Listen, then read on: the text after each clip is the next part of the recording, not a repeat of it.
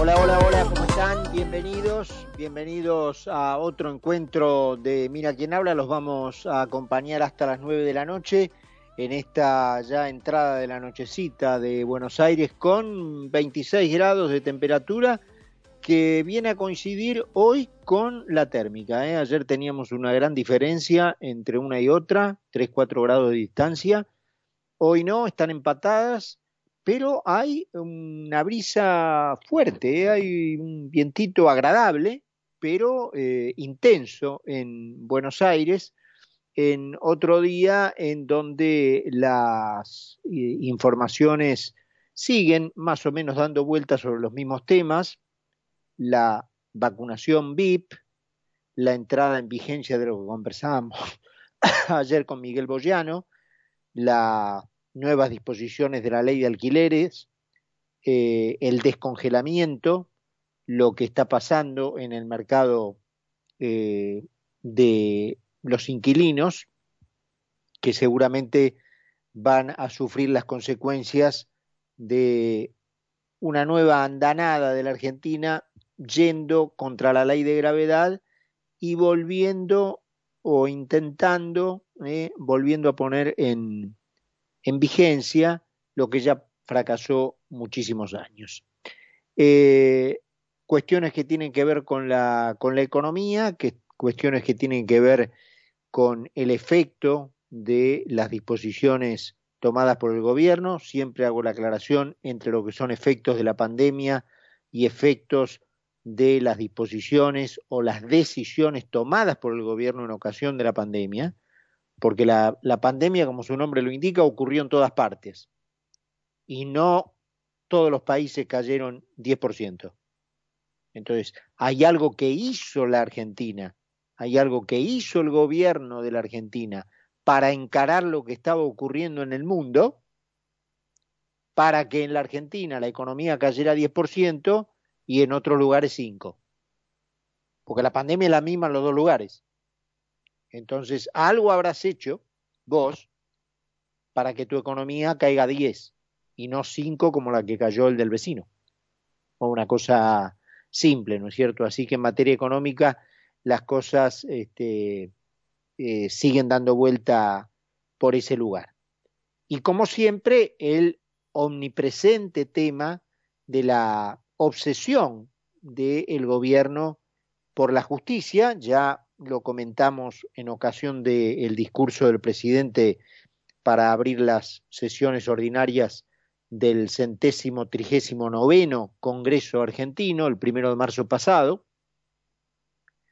Allí él anticipó esta idea de crear una comisión bicameral para investigar jueces en concordancia con el presidente, el impresentable senador Parrilli, salió a eh, adelantar un proyecto en ese sentido.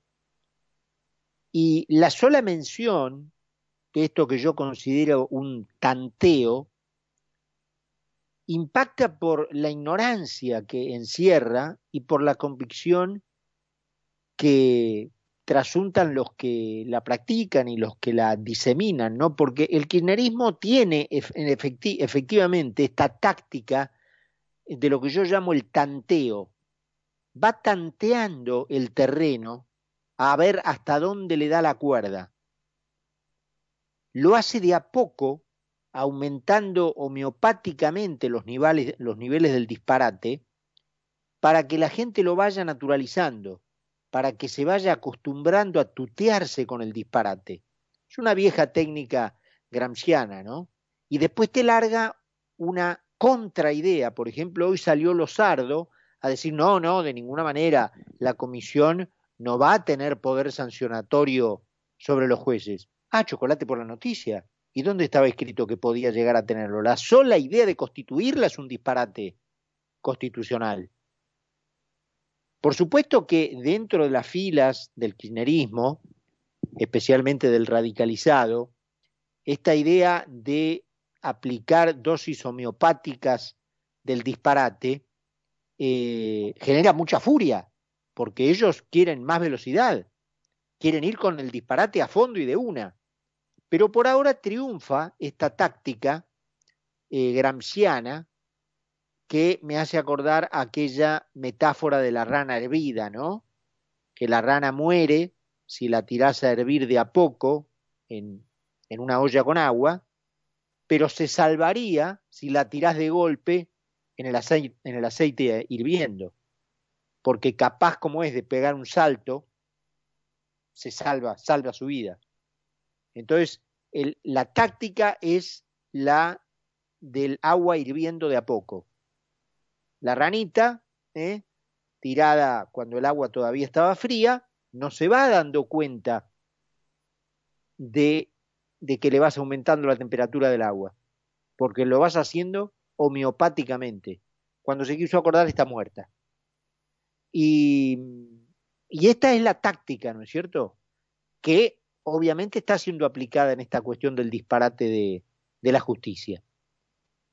Fiel a esa táctica, la comandante del Calafate le ordenó a su amanuense, a este senador impresentable, Parrilli, que recuerdan es el mismo que fue el miembro informante en los 90 nada más y nada menos que de la privatización de IPF, ¿no es cierto? O sea, el senador nacional y popular fue el mismo que informó en, en nombre de, del oficialismo, del peronismo, eh, la, el proyecto para privatizar IPF, ¿no? El buque insignia de la soberanía nacional. Entonces la comandante le dio la orden para que saliera a instalar esta idea de la comisión bicameral para controlar a los jueces. La sola idea de proponerla da una magnitud de la ignorancia que emborracha a esta gente. Esa comisión no tiene ningún respaldo constitucional. Es más, es claramente inconstitucional. Me llama la atención lo lejano que queda para los argentinos ese documento fundacional. ¿no? Es muy penoso advertir lo lejos que queda de la cotidianeidad argentina el documento de la Constitución. Porque si quedara más cerca, el pueblo tendría una idea cabal de sus derechos, de sus obligaciones y fundamentalmente de lo que el gobierno puede hacer y no puede hacer. En la Argentina no ocurre eso. La gente no tiene a flor de piel ese conocimiento y tiende a creer que el soberano es el Estado, en representación del cual el gobierno puede hacer lo que se le da la gana, en lugar de creer que el soberano es el imperio de la ley. Y el kirchnerismo es muy consciente de esta desvinculación que hay entre el ciudadano medio común y lo que la Constitución dispone, y explota esa ignorancia a su favor, sabiendo que muchos argentinos suponen que el gobierno, por haber ganado unas elecciones, está facultado para hacer lo que se le ocurra, olvidando que es el primero que debe sujetarse a los límites constitucionales, el gobierno entonces presiona sobre esos límites para hacerlos más laxos y con ello obtener sus fines.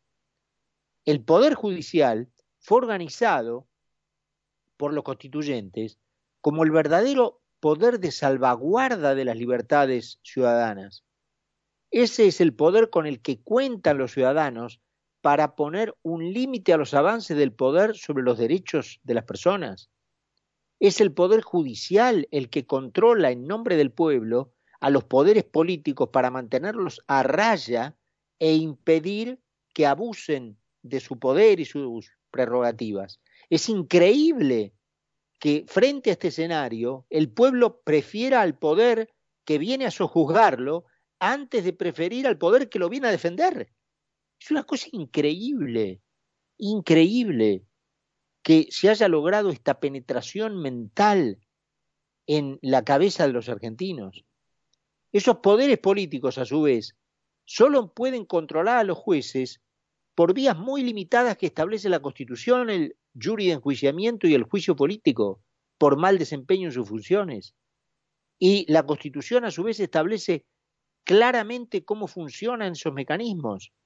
En ningún momento ese mecanismo contempla la eh, habilitación o la creación de una comisión bicameral de control. De modo que antes que nada estamos frente a una enorme burrada que como tal debería ser desechada in limine, de plano. Pero el planteo no debería ir por estos caminos. El kirchnerismo es un movimiento totalitario, pero no ignora las, las limitaciones constitucionales. Y no las ignora porque las ha sufrido efectivamente, pese al avance inmoral del colectivismo en la Argentina, la situación sería mucho peor para los derechos individuales de los ciudadanos de no ser por la constitución que tenemos. Por eso, el desideratum máximo del kirchnerismo sería reformar la constitución para imponer un estatuto del tipo bolivariano. Bajo ese diseño, el kirchnerismo sueña con instalar definitivamente la idea de los derechos del colectivo por encima de los derechos y garantías individuales, que es el esquema actual de la Argentina. Porque sabe perfectamente que los derechos del colectivo son, en definitiva, derechos de nadie. Este es el famoso nuevo orden, ¿no? Que la señora detrás de cada atril que tiene oportunidad de subirse reclama, el nuevo orden. Y acá hago un paréntesis para decir que qué extraño resulta que el contrato de la producción de la vacuna, contrato para la producción local de la vacuna, haya ido a parar a manos del empresario que justamente es un ariete de este asunto del nuevo orden el empresario Marcelo Figueiras del laboratorio Richmond, que anda también por toda ocasión que se le presente adecuada, hablando del nuevo orden, en donde el Estado sea el que regule las relaciones del mercado. Parece que escucho a la comandante, ¿no?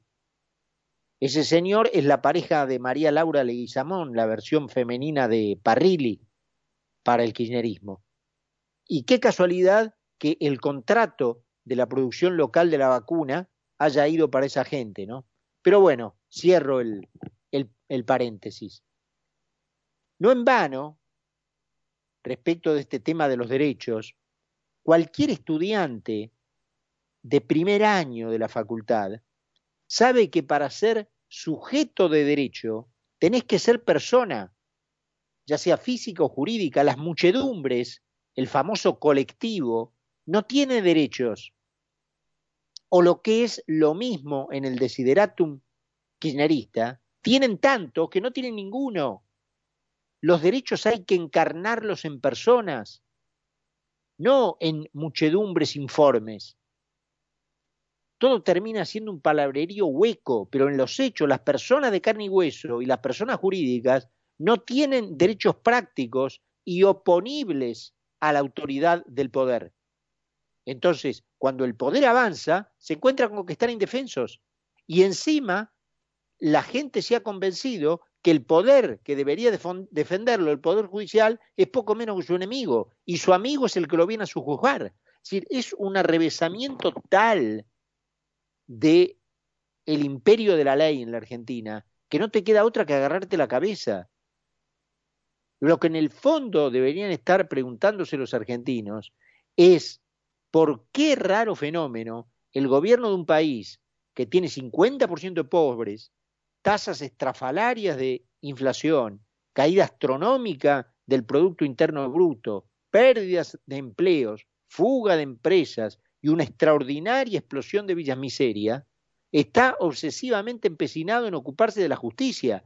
Y digámoslo también, de una justicia en particular, que no es precisamente la que podría estar más cerca de la gente, como la que trata con los delincuentes que matan, que roban, que violan, o la que aplica trámites del siglo XIX a los que deben resolver problemas de la vida cotidiana, desde los avatares de un consorcio hasta cuestiones que conciernen a una sociedad comercial. Porque a esa justicia nos están refiriendo, ¿eh? que es la llamada justicia ordinaria. Se están refiriendo a la que tiene que juzgar al poder, es decir, a ellos. ya sea por corrupción o por abuso en el ejercicio de sus funciones. El kirchnerismo, digámoslo de una vez, quiere fabricar una estructura judicial que declare inocente a Cristina Fernández de Kirchner de todos los cargos que merecidamente pesan sobre ella. Es más, se postuló a las elecciones y llegó al poder casi exclusivamente para eso. El país y los argentinos que viven adentro no le importa nada.